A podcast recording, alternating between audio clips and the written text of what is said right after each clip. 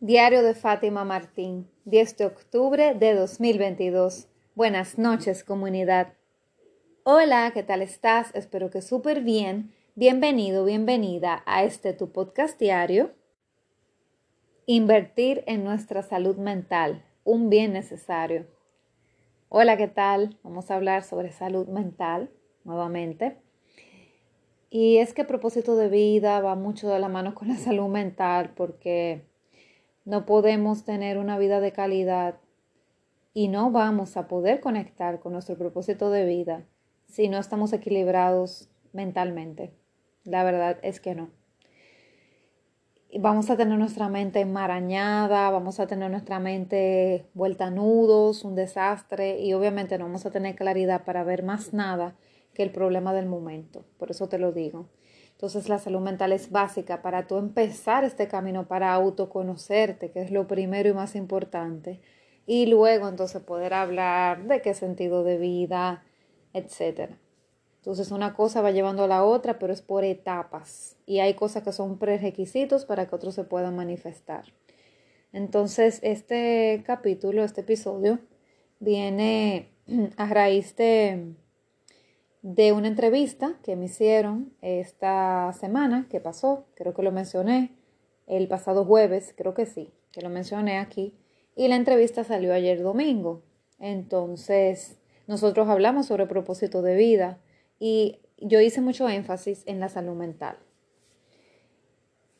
Y el entrevistador estuvo muy de acuerdo y decía, o sea, yo estuve hablando sobre el asunto de que nosotros nos hacen creer que el psicólogo o el psiquiatra es un loquero, o sea, que si vamos a un terapeuta, a alguien de la salud mental, estamos locos y por eso estamos yendo allá, porque ya no hay más nada que hacer con nosotros, estamos locos de remate y estamos allá yendo como si fuera un último recurso.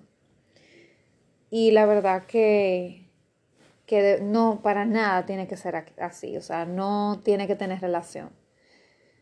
Yo sé que, por ejemplo, los psiquiatras, sobre todo, que ya medican y ya es un asunto más grave, pues sí suelen tratar con personas con ciertas, ciertos diagnósticos como esquizofrenia, eh, problemas de mm, personalidad múltiple, tratan con, con personas con déficit de atención, con salud, con, bueno, con todo tipo de, de casos, pero no, no significa que esas personas trabajen con personas que están locas.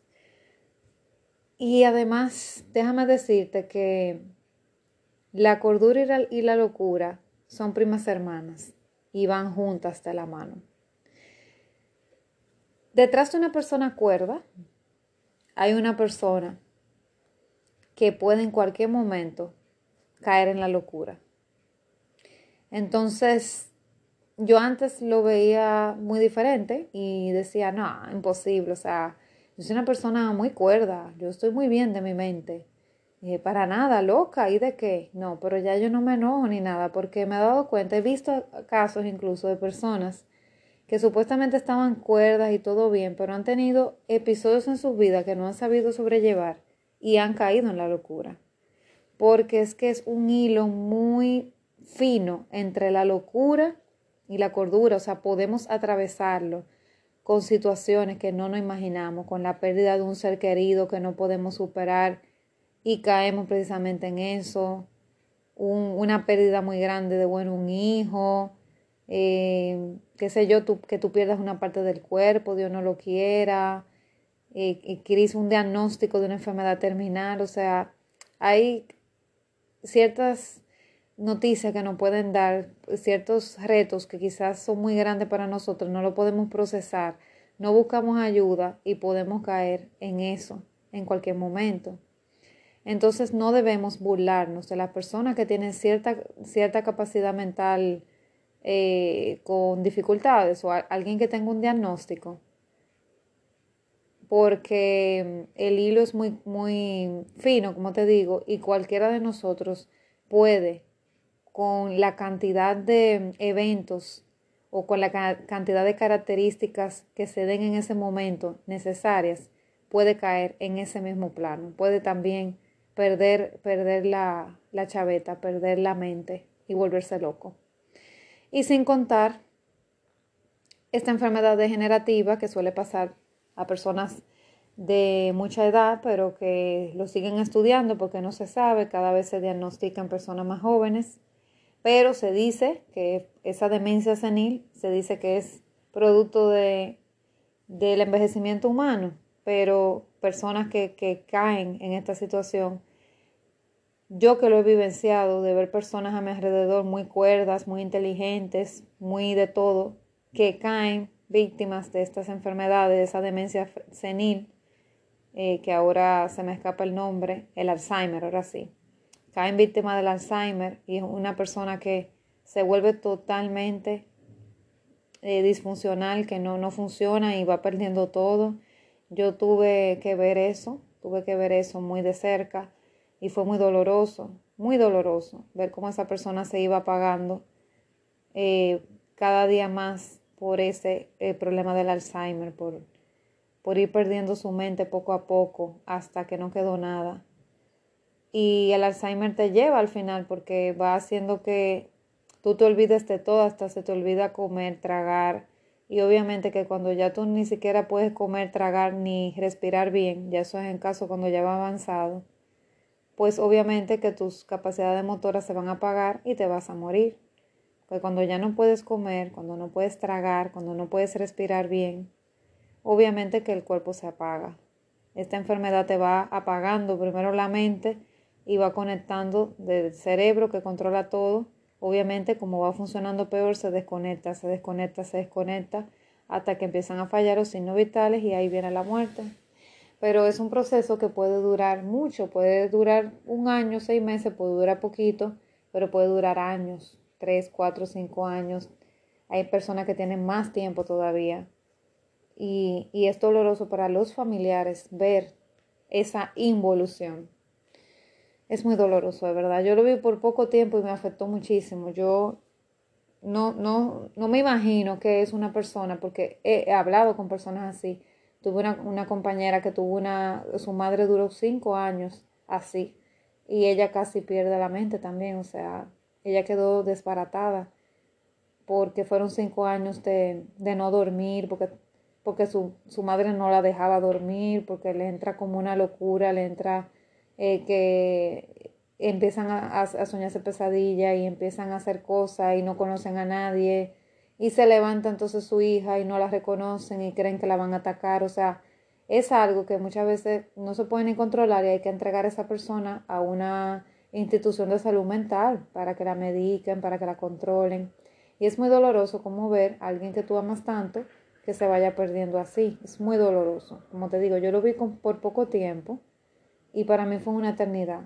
O sea, y, y quedé desbaratada. O sea, yo necesité tiempo de vacaciones y necesité un, un año de duelo y necesité mucho tiempo, incluso varios años después, soñando todavía pesadilla y afectándome. O sea, yo duré un buen tiempo para poderlo superar y lo recuerdo con mucho dolor. Y hay una parte de mí que tiene que sanar eso porque no veo la enfermedad con buenos ojos y como que le tengo miedo y lo que tú tienes miedo se manifiesta. O sea que tengo que trabajar en eso para, para ir eh, quitando esas energías de mi camino, la verdad. Porque nadie sabe lo que, eh, o sea, nadie se imagina cómo son las cosas hasta que la vive. O sea, ya yo lo había oído mencionar, pero hasta que no lo viví no supe la realidad. Entonces, por eso es bueno y es básico, diría yo. Así como tú compras vitaminas, por ejemplo, vitamina C para evitar un resfriado y, todo tipo de vitaminas que tú puedes consumir para prevenir citas al doctor, así también, de esa misma manera como tú puedes invertir dinero en eso, considero que debes invertir en tu salud mental. Porque la salud mental, vuelvo y repito, es más importante bueno, es más importante que la física. ¿Por qué? Porque la salud física, primero esa enfermedad se ha generado en la mente, en la psiquis, y luego se manifiesta somatizándose a través del cuerpo con el tiempo. Cuando una enfermedad se ha manifestado en el cuerpo es porque tiene mucho tiempo en la psiquis. Entonces, titulé el episodio de esa manera, de que es un bien necesario, ¿verdad? Porque no es un mal necesario, es un bien necesario. Porque es algo que te va a traer bien a tu vida, solamente, solamente cosas buenas. Muchas personas dirán, bueno, pero que eso es muy caro. Eh, ¿Cómo va a ser? Voy a pagar todo ese dinero, pero con ese dinero yo me voy, qué sé yo, yo pago una noche de hotel o con ese dinero yo me compro muchísima ropa o salgo el mes completo eh, eh, con mis amigos o, o me como una buena comida en un restaurante, mi restaurante favorito y me sobra dinero. Sí, pero, ajá, tu salud mental, o sea, si tú no la tienes, tu salud mental bien, si tú no estás estable emocionalmente, no va a valer que ese dinero tú lo inviertas en ropa, en concierto, en cena, en salidas, en lo que sea, porque te vas a sentir vacío y vas a estar somatizando cosas que tú ni te, que tú ni te enteras. Y luego entonces se te convierte en una enfermedad física, hipertensión arterial, problemas del corazón, que hay que hacer un cateterismo, que eh, problemas de diabetes, problemas de, de, tantas cosas. Que la vesícula, que la, que la piedra en los riñones, que qué sé yo, que todo al final, aunque tú no lo creas, primero tiene una manifestación en la psiquis. Hay un libro muy bueno, yo lo he recomendado varias veces y vuelvo y lo recomiendo aquí ahora, que es Usted puede sanar su vida, de Louise Hay. Y ella va contando qué significa cada dolencia en cada parte del cuerpo, porque todo eso se, sintomatiza con la, primero con la mente, en la psiquis y luego pasa al estado físico. Todo lo que se materializa, bueno y malo, ya pasó por la mente. Y, y, por eso tenemos que hacernos conscientes de la capacidad de manifestación y de creación que tenemos los seres humanos. Es una capacidad, o sea, es, es como dice Jesús, o sea, si tuvieras la fe como un grano de mostaza y, y, y, de verdad que nosotros los seres humanos tenemos una capacidad. Cuando le preguntaron a él qué que, grandes cosas habían hecho y él dijo, y ustedes harán cosas más grandes aún todavía, porque nosotros eh, tenemos la capacidad tan grande de, de crear y manifestar, pero no lo creemos, no tenemos fe. Y creemos que todo es solamente producto de la suerte, de la vida, pero realmente no, no es así. No solamente, o sea, lo que le dicen suerte, el milagro, el milagro, ¿verdad? Eh, yo soy de la que digo que sí, que se necesita un poco de suerte para algo, aunque veo que la mayoría de las personas que he ido escuchando últimamente dicen que la suerte no existe. Pero yo soy una romántica, yo soy una romántica soñadora empedernida y sigo apostando porque algo de suerte debe de existir. Pero la verdad es que también estoy abierta que puede ser que de verdad la suerte no exista, pero en mi mundo yo elijo, elijo que sí que hay, que hay un poquito de suerte, que hay que ponerle como esa chispa de suerte, como y esa suerte yo la defino como como ese dejar que el universo actúe, porque sí estoy convencida que hay que dejar que el universo actúe. Y el universo también te sabe decir cuándo es tu momento para algo y cuándo no, cuándo te va a dar algo y cuándo no, y por qué. Luego te explica el por qué. Entonces, eh, independientemente de que creas que la suerte existe o no, nosotros somos seres manifestadores y creadores. Y yo realmente dudaba totalmente de mi poder. Y me manifesté cosas y afortunadamente no me manifesté enfermedades graves, pero le doy las gracias a Dios porque realmente todos los pensamientos, hábitos, comportamientos que tenía eran para tener cosas graves ahora mismo. O sea, Dios me, me cuidó de mí misma. Y ahora que yo sé todo el poder de manifestación que tenemos para lo bueno y para lo malo, pues tengo cuidado de lo que pido, como lo pido, de mis pensamientos, a quién dejo que duerma en mi mente, a quién dejo que a quién me permito, en quién me permito pensar, a quién le permito entrar, ya sea noticiero de televisión, ya sea eh, algo por audio que no me vaya a nutrir, ya sea, no sé, cosas así, películas negativas también ya no las estoy viendo, porque si la dejo entrar por mis oídos, por mis ojos, o gente hablándome, que bueno, eso sería por los oídos, o, dejo entrar cualquier cosa negativa por uno de mis cinco sentidos, pues al final eso me va a afectar. Y de una sola de una fuente no salen dos aguas, no puede salir agua dulce y agua salada. Así que yo elijo la fuente dulce, que es la que me hace bien.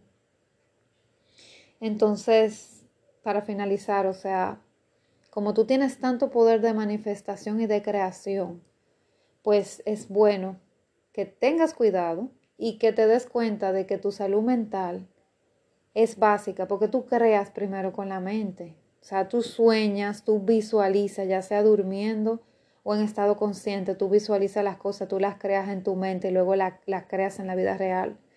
Y si esa mente no está estable, no está bien, emocionalmente tú no te sientes bien, los, los problemas te abruman, que los problemas de dinero, que de trabajo, que la familia, tus relaciones con otras personas, tú, tú contigo mismo que no te quieres conocer, que no te quieres enfrentar a ti, que no quieres pasar tiempo contigo.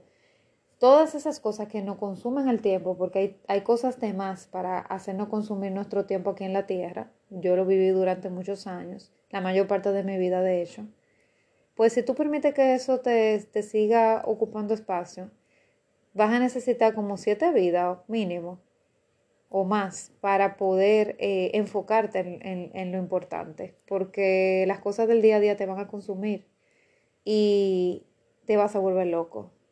Esa es la realidad. Te vas a volver loco o con el jefe que no soportas, eh, colérico, que se mete en tu vida privada y profesional, no puedes tú poner límite, te hace trabajar deshora o por las relaciones que te fabricas con las personas que, que sean, sobre todo las relaciones con las personas más cercanas a ti, que te afectan, te pueden volver loco y te pueden llevar a decisiones muy nefastas, esas relaciones disfuncionales tóxicas de dependencia que pueden llevarte al cementerio, al hospital o a la cárcel. O sea, que las cosas que pasan en la vida día a día, o sea, si tú no las sabes manejar, te pueden llevar a cualquiera de esos lugares en cualquier momento o a tú cometer una desgracia contigo mismo. Entonces, no debes escatimar en pagar por tu salud mental y no, no, no gastar, no lo veas como gastar. Ah, yo lo veía así, mira, yo antes veía que, por ejemplo, cuando yo compraba vitaminas, a veces yo soy una persona que le gusta mucho pagar lo que debe. Y cuando yo le debía a los bancos o le debía en general a, quienes sean, la tarjeta o un préstamo de un banco o lo que sea, o a alguien particular, yo siempre elegía pagarle a esa persona o a ese banco cualquier deuda y quedarme sin dinero yo para mis gastos. O sea, eh, muchas veces me pasó que yo ni siquiera me, por ejemplo, un mes decía, bueno, se me acabó la vitamina C, pero no puedo comprarte el mes siguiente porque tengo que pagarle fulano o tengo que pagarle al banco tal cosa. Y me quedaba sin bebérmela, pero luego me daba cuenta que me resfriaba porque no me la bebí. Y decía, wow, ahora voy a tener que buscar dinero o dar un tarjetazo para pagar medicamentos para contrarrestar la gripa que me dio porque no me bebí la medicina preventiva. Al final gastaba más dinero comprando medicina, yendo al médico, si se me complicaba la gripe, ¿verdad? Y más los problemas de salud en sí. O sea, ok, no solamente tú comprar la medicina, tú estás pasando el proceso, estás metiendo tu cuerpo a pasar por el proceso. A tener que coger licencia, a tener que parar tu vida para poderte eh, mejorar, para poderte sanar. Entonces decía, wow, pero que al final no vale la pena porque entonces yo estoy dejando de comprar cosas preventivas para mi salud y la que tiene que estar bien soy yo para yo poder trabajar y producir dinero para pagar a esas personas. Yo necesito estar bien yo. Y yo me hice consciente fue con la lectura del hombre más rico de Babilonia. Ahí fue que me di cuenta cuando el autor dice que tú tienes primero que honrarte tú, que tú no puedes eh, darle dinero a otro sin tú tener tus necesidades básicas, sin tú tener tu dinero para la comida, eh, sin tu dinero para tus cosas básicas de supervivencia. Si tú no estás bien, no puedes, no, no puedes estar bien con más nada. No vas a poder rendir en tu trabajo, no vas a poder generar ese dinero, no vas a tener energía para generar ese dinero y pagarle a tus acreedores. Entonces no vale la pena. Incluso tus relaciones humanas se deterioran porque te pasas el día de mal humor, te o sea, le, te sacas en cara con, o sea, a otra persona, o sea, te coges con otra persona y, y le pasas tu zafacón emocional a la gente que está contigo en tu casa porque estás amargado. Entonces es un ciclo. Entonces ahí me di cuenta que qué importante era yo invertir en mis cosas, o sea, en mi salud preventiva. Entonces así como es importante yo invertir en una vitamina o un suplemento alimenticio que me va a ayudar a evitar citas con el doctor y a mantenerme en salud por más tiempo, también me conviene invertir en mi salud mental. Porque yo antes lo veía como un gasto total. Invertir en tu salud mental yo veía como un gasto. Yo decía eso mismo. Pero es que con lo que cobra esa doctora yo hago tal y tal cosa. Oh, pero por Dios, ¿tú te crees que el dinero yo lo tengo para estar regalándolo por ahí? O el dinero crece en los árboles y toda la creencia limitante, ¿verdad? Que te he comentado que tengo muchísimas todavía con las que estoy lidiando, pero la mayoría ya por lo menos las identifico. Y, y no, no, no quería invertir en mi salud mental, para nada. Pero a veces veía que sí estaba dispuesta a comprar, qué sé yo, un especial de cambio de temporada en una tienda, o quizá una cartera más que quizá yo no necesitaba, porque con dos yo tenía, para que iba a eh, comprar la tercera. Entonces me fui dando cuenta que no había congruencia, porque por un lado ahorraba demasiado por una cosa, pero luego se me podía, se me podía ir entonces el gasto por otra, y al final mi salud mental seguía horrible, seguía de mal en peor seguía con una crisis malísima, un vacío existencial enorme. Entonces no, no sirvió de nada. Y me enfermaba muchísimo, obviamente, porque cuando tú estás mal internamente, tú, tú no sales de una gripa, de un resfriado, de un cansancio, tú no sales de un insomnio, tú no sales de físicamente de unas ojeras, un cansancio, una hinchazón, un desánimo, un decaimiento, una anemia, tú no sales de un problema de esos porque estás mal por dentro. Si tú estás mal mentalmente, toda la parte de tu vida se, daña. Y la parte espiritual ni se diga. La parte espiritual, cuando la mente está mal, no, no se puede ni hablar de eso.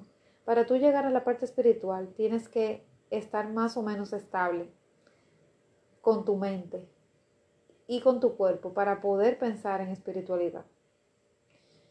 Porque es que realmente donde van una van todas. Realmente el cuerpo va con la mente y la mente con el espíritu. Pero si tú no te fijas en lo básico básico, que es tu mente, que es lo primero que gesta todo, y tu cuerpo que somatiza, obviamente que la parte espiritual, ¿para qué rayos te va a importar? Porque no vas a poder enfocarte en la parte espiritual si la parte física y mental están horribles y tu vida está en peligro. ¿Ves? Entonces, nada, espero haberme dado a entender con esta explicación. Sé que he hablado varias veces de salud mental acá, pero había cosas que no había dicho en de, este, de esta manera, como con este enfoque. Así que las veces que sea necesario seguiré hablando de salud mental. Y nada, nos vemos mañana. Seguro que sí. Un fuerte abrazo.